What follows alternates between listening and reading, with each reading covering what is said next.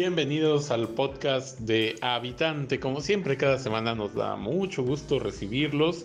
En esta semana tenemos este podcast agradeciendo desde luego el favor de su atención, sus comentarios, sus compartidos en Facebook, que la verdad hemos estado muy atentos y hemos visto cómo pues nos han apoyado a lo largo de las últimas semanas mucho con el podcast de Habitante y qué bueno, la verdad, porque es un podcast hecho para ustedes con temas que pues buscamos que sean de interés para toda la comunidad y esta semana llegamos a un tema importante, un tema importante eh, por el calendario, ¿no? Por la fecha calendárica, pero también por el eh, tema que significa.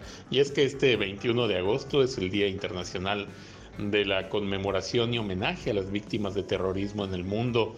Esta fecha fue establecida por las Naciones Unidas precisamente y bueno, pues eh, se da el hecho de que eh, pues estamos eh, conmemorando este 21 de agosto, pero también pues por desgracia está la situación de que en México pues el terrorismo ha aparecido, ¿no? Lo hemos, lo hemos visto en los últimos, en las últimas semanas, como el narcoterrorismo, pues desgraciadamente, tristemente ha cobrado víctimas mortales, personas que no tenían nada que ver con el tema de las drogas, con el tema de una actividad ilícita, perdieron la vida y eso es muy lamentable. Y bueno, pues este 21 de agosto que se conmemora el Día Internacional del homenaje a las víctimas del terrorismo, no queríamos dejar de pasar el tema y hablar de lo que está pasando en México. Como todas las semanas me da mucho gusto darle la bienvenida a mi amiga habitante. ¿Qué tal amiga? ¿Cómo estás? Hola, ¿qué tal a todos? Contenta de acompañarnos y de estar juntos en este podcast, de platicar, de echarnos la platicadita semanal, ¿no? Que ya tenemos pues más de un año teniendo, así que muchas gracias a todos por seguirnos acompañando y por ser fieles suscriptores a esta plataforma que está hecha pues por y para ustedes. Y tal y como lo comentas, pues es un tema triste de tocar porque creo que nadie quisiera tener que estar hablando de estos temas, ¿verdad? Creo que nadie en su sano juicio eh, quisiera estar hablando de todo esto que está pasando en nuestra sociedad, que es la alta ola de violencia, pero pues que ya se ha catalogado como un término todavía más grave y más... Em, pues con más consecuencias, ¿no? Ya no es un caso aislado, ya lo estamos viendo demasiado en estos ataques que hemos visto sobre todo pues al norte del país, en el cual pues la ola de violencia eh, que ya estaba se ha incrementado de sobremanera y está afectando a muchísimas familias y a muchísima economía de familias también, ¿no? No solamente ha habido un gasto, un, una pérdida, perdón, mejor dicho, de vidas, sino que también ha habido pérdidas de dinero, ¿no? También ha habido pérdidas de dinero, también negocios la están pasando mal porque no pueden abrir sus puertas y atender al público por la situación de violencia que se vive. Sí, porque la verdad el terrorismo es lo peor que puede enfrentar un Estado, lo, que, lo peor que puede enfrentar una población y es por desgracia lo que hemos visto en México en las últimas semanas cuando vemos que un grupo delincuencial acribilla balazos a personas, disparando indiscriminadamente, cuando vemos que queman vehículos, que cortan carreteras, que sitian pueblos completos, incendian comercios, incluso con empleados y clientes dentro, como hemos visto en México en estos días, pues está muy claro el mensaje que va más allá de las propias víctimas. Es una declaración de poder, ¿no? De parte de las bandas del crimen organizado, mientras que el Estado pues se sigue mostrando débil, ¿no? Siguen con esa teoría o con ese discurso de abrazos y no balazos. Y pues, ¿qué hace el crimen organizado? Pues se enseñorea, ¿no? Y tristemente hemos llegado ya al nivel del narcoterrorismo. Le molesta al Estado, le molesta al gobierno que se, se le catalogue así, pero no se le puede catalogar de otra manera. Eh, ¿Cómo podríamos catalogar lo que vimos hace dos jueves allá en Ciudad Juárez, ¿no? donde llegan y disparan a sangre fría contra ciudadanos que estaban trabajando o que estaban haciendo un pedido en una pizzería? Vimos las imágenes, yo creo que casi todo México o todos los que tenemos acceso a redes vimos los videos de seguridad en donde fue muy claro que el objetivo era darle a todas las personas que no tenían nada que ver con sus negocios, ¿no? Es decir, los que no están metidos en el tema de la droga, les disparaban indiscriminadamente. Así fueran trabajadores de una radio, trabajadores de una pizzería, eh, gente que iba a hacer un pedido, les dispararon a todos por iguales. Eso es terrorismo. Y aunque el Estado le moleste que se le diga con esas palabras, es la verdad, es lo que estamos viendo. Es muy difícil para un país o para una nación o un gobierno el aceptar este término porque es un término muy delicado, sobre todo cuando el vecino país del norte, Estados Unidos, mantiene una guerra, una cruzada contra el terrorismo y pues desde luego que esto de alguna forma demuestra cómo en un país vecino, en México, pues le ha fallado totalmente la estrategia de seguridad a una nación, a México. Y pues, pero además en el Código Penal Federal Mexicano el terrorismo está tipificado, lo, está mencionado como pues cuando un grupo, ¿no? Que tiene una posición política o religiosa se asume, ¿no? Como un grupo terrorista y, siembra el terror entre la población. Y es lo que hemos estado viendo que ha estado pasando, ¿no? Así es que, pues bueno, la verdad, ahora eh, que se conmemora este 21 de agosto, precisamente el Día Internacional de homenaje a las víctimas del terrorismo, pues tenemos que recordar a todas nuestras víctimas. Lo que ocurrió también en la famosa masacre de la familia Levarón, ¿qué otra forma más clara de terrorismo que esa? ¿no? De matar a niños, de matar a mujeres que no tenían nada que ver con el tema, dispararles simplemente para sembrar el terror. Eh, es otro antecedente, ¿no? Este ocurrió el 4 de noviembre del 2019 en el estado de Sonora. Y así si tú te vas, son muchos los casos, son muchos los casos donde pues desgraciadamente vemos que hay muchas víctimas ya del terrorismo aquí en México. Así es, esto ya se ha vuelto un problema mayor, ¿no? Esto ya involucra redes de delincuencia que incluso creo que nosotros como población no alcanzamos a dimensionar, ¿no? Eh, la gravedad del asunto, porque pues justo también se nos trata como de esconder, de no, todo está bien, las cifras dicen otra cosa, sí, pero ¿cuáles cifras? Las cifras de la misma persona, de la misma institución que lo que quiere es convencernos de que está haciendo su chamba. Creo que no es muy objetivo eso, ¿no? Creo que tenemos que nosotros como población, como ciudadanos, pues además de cuidarnos muchísimo, porque desafortunadamente esa es la única opción que nos dejan, ¿no? Eh, que es pues privarnos un poco de nuestra libertad, eh, pausar un poco esos derechos que tenemos, pues de salir a la calle cuando nosotros queramos, etcétera, porque la situación está muy peligrosa. Creo que nosotros también como sociedad debemos de exigir, pues, que sí se cumpla con este trabajo que se dice que se está haciendo, ¿no? Como decir, no, mira, yo tengo otra, yo tengo otra experiencia con esto, ¿no? Invitar a los políticos a que vivan el día a día de un ciudadano promedio, en el cual se den cuenta de todas las limitaciones que tiene la violencia, ¿no? Que no es solamente, que digo, el derramamiento de sangre es de las peores cosas que puede generar esta violencia, ¿no? Por supuesto, es la peor consecuencia de ello, pero también las consecuencias económicas que tiene en las familias son impactan muchísimo en los negocios familiares, impacta muchísimo, ¿no? Y creo que las personas que son las que deberían de estar más interesadas en resolver este problema, pues como no lo viven diariamente, como no tienen esa experiencia tan cercana, como viven tan alejados de la realidad del pueblo, no le prestan atención. No va a ser hasta el momento en que a ellos les toque vivirlo, a ellos les toque experimentarlo, que se van a dar cuenta de que esta, de que esta situación no puede seguir así y que se necesita encontrar una estrategia distinta, que lo que se ha estado haciendo y usando no funcione. Creo que eso es lo importante, que hay que aprender de nuestros errores, pero parece que el gobierno mexicano no aprende, ¿no?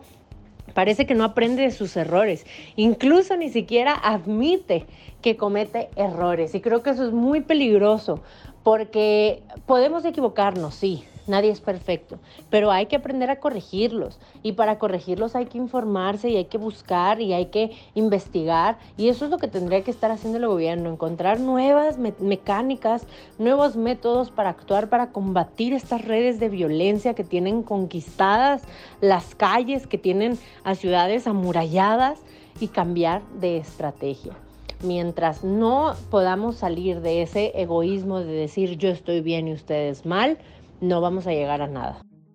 Así es, los gobiernos deben de escuchar a las víctimas, a las víctimas de este terrorismo que se está viviendo en el mundo y también en nuestro país, en México. En México pues es el narcoterrorismo, no es el terrorismo digamos ideológico, sino más bien es el terrorismo de poder que se está viviendo en México.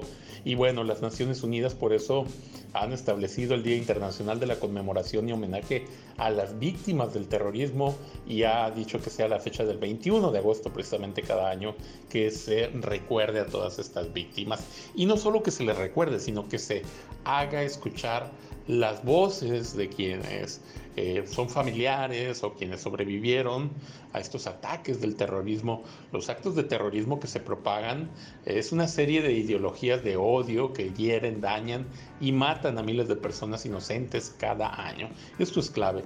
La muerte de personas inocentes cada año o las heridas también de personas inocentes cada año y ya lo estamos viendo también aquí en México. A pesar de la condena internacional del terrorismo, las víctimas luchan con frecuencia por hacer que se escuchen sus voces, que se apoyen sus necesidades y se respeten sus derechos, pero pues a menudo se sienten olvidadas y abandonadas una vez que se atienden sus necesidades inmediatas. Y es que pues el ejemplo que ahorita dábamos, ¿no? El tema de la masacre de la familia Levarón, ¿no? Allá en eh, precisamente los linderos de Sonora y Chihuahua, en Bavispe, eh, pues es un claro ejemplo, ¿no? Cómo esta familia ha sido pues prácticamente olvidada ¿no? de parte de la autoridad. Eh, ¿Cuántas veces no los hemos visto volver a llamar eh, del auxilio, hacer llamadas de auxilio porque pues los vuelven a sitiar, los vuelven a amenazar los grupos delincuenciales a pesar de que ya vivieron esta experiencia tan dolorosa como es ver morir a sus, eh, a sus niños de una forma tan violenta, a las mujeres que los acompañaban a estos niños esta violencia no ha terminado en esa región de nuestro país. Por desgracia siguen dándose situaciones terribles. Y bueno, y lo que vimos hace dos semanas en Ciudad Juárez es muestra de esa violencia tan terrible, de ese terrorismo, ¿no? Ese abrir fuego contra las personas dentro de una, tienda, de una pizzería, de un negocio, pues es muy lamentable. ¿eh? Y no ha sido solo Chihuahua, no ha sido solo Sonora, lo vimos también en Guanajuato, en Jalisco, en Michoacán, es muy grave esto. En, Tijuana también, a últimas fechas lo hemos estado viendo, cómo pues toman como rehenes ¿no? a las personas, a los civiles, e incluso pues no les importa poner en riesgo sus vidas, dispararles, ponerlos en peligro, quemar una tienda con ellos adentro. E, es una situación tremenda la que está viviendo el Estado mexicano y en donde lo que vemos es una negación ¿no? de parte de autoridades y de algunos medios también de comunicación que se niegan a, reconocer lo que estamos viviendo, ¿no? Hacen como que no está pasando nada, como que voltean para otro lado y el problema solo sigue creciendo. Así es, y por nuestra parte, pues lo que es tristísimo es que lo único que nos toca y que podemos nosotros hacer es cuidarnos y alzar la voz. ¿No? Y alzar la voz, porque qué, qué impotencia se siente el hecho de saber la situación tan grave que se está viviendo y no poder intervenir, ¿no? Pero es que eso es algo como sociedad civil que ya se salió de control, que ya no es algo que nosotros podamos ayudar a mejorar, que no es algo que nosotros podamos ayudar a intervenir, no es algo que nosotros podamos hacer algo, ¿no? O sea, lo que podemos hacer es pues seguir teniendo negocios honrados, seguir siendo honestos en nuestros comercios, eh, apoyar la educación de los niños para evitar que más niños caigan en las trampas de la delincuencia. Pero de ahí en fuera, pues no podemos hacer mucho más, ¿no? Porque este es un problema que le confiere a gobierno y que se está haciendo pato. Se están haciendo patos para no atenderlo, porque pues seguramente no quieren quedar mal con los compadres, no quieren arriesgar la vida de sus familias, y creo que eso es lo que está terriblemente mal, ¿no? Que al final ese problema continúa porque es interés de unos pocos mantenerlo. Ese es el problema, es lo más triste de todo, que existe un interés por alguien más con poder de mantener esto, ¿no? Por sus propios intereses, aunque a nadie más de la población le funcione, le ayude. Esta es una cosa de intereses eh, personales. Y es como dices, pues alzar la voz, el eh, seguir denunciando estas situaciones es lo que podemos hacer. Y desde luego pues elegir con, con inteligencia cuando nos toca elegir eh, pues en una, un proceso electoral pues hay que estar analizando muy bien a los candidatos, porque luego pasa lo que estamos viendo, como pues realmente ha llegado un gobierno que ha permitido todo, que se ha mostrado débil, que se ha puesto en muchas ocasiones del lado de los criminales y esto nos ha dado como resultado un estado que vive el narcoterrorismo. Y estas situaciones que hemos estado viendo en Ciudad Juárez, en Tijuana, en Michoacán, en Jalisco, en Guanajuato, en tantos lugares, ¿no? En donde pues el crimen organizado pues ataca a la población civil. Y pues ojalá y México entendiera, ¿no? Sus compromisos con la ONU, ¿no? Ya también este tema llega al tema de la estrategia global de Naciones Unidas contra el terrorismo. Y es que hay que recordar que los Estados miembros tienen la responsabilidad de apoyar a las víctimas de terrorismo y defender sus derechos. Y esto no está ocurriendo hoy en día. Y esto tiene que cambiar. La ONU trabaja desde su creación para alentar a los estados a promover, proteger y respetar los derechos de las víctimas del terrorismo, en este caso el narcoterrorismo que se vive en México.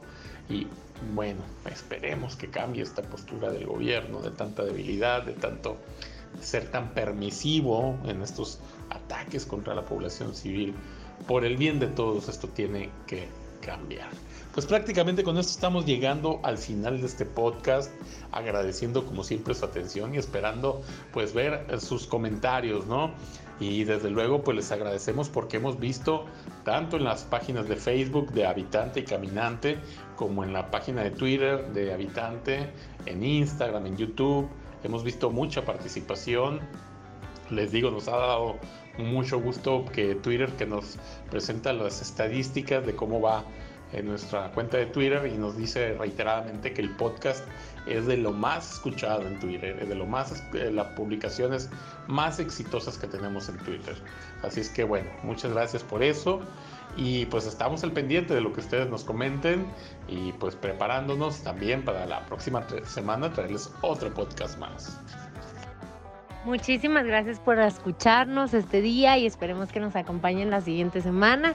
Saben que nos pueden encontrar en Facebook como habitante y también como caminante. Y nos vemos por ahí en Spotify y Apple Music. Hasta la siguiente semana.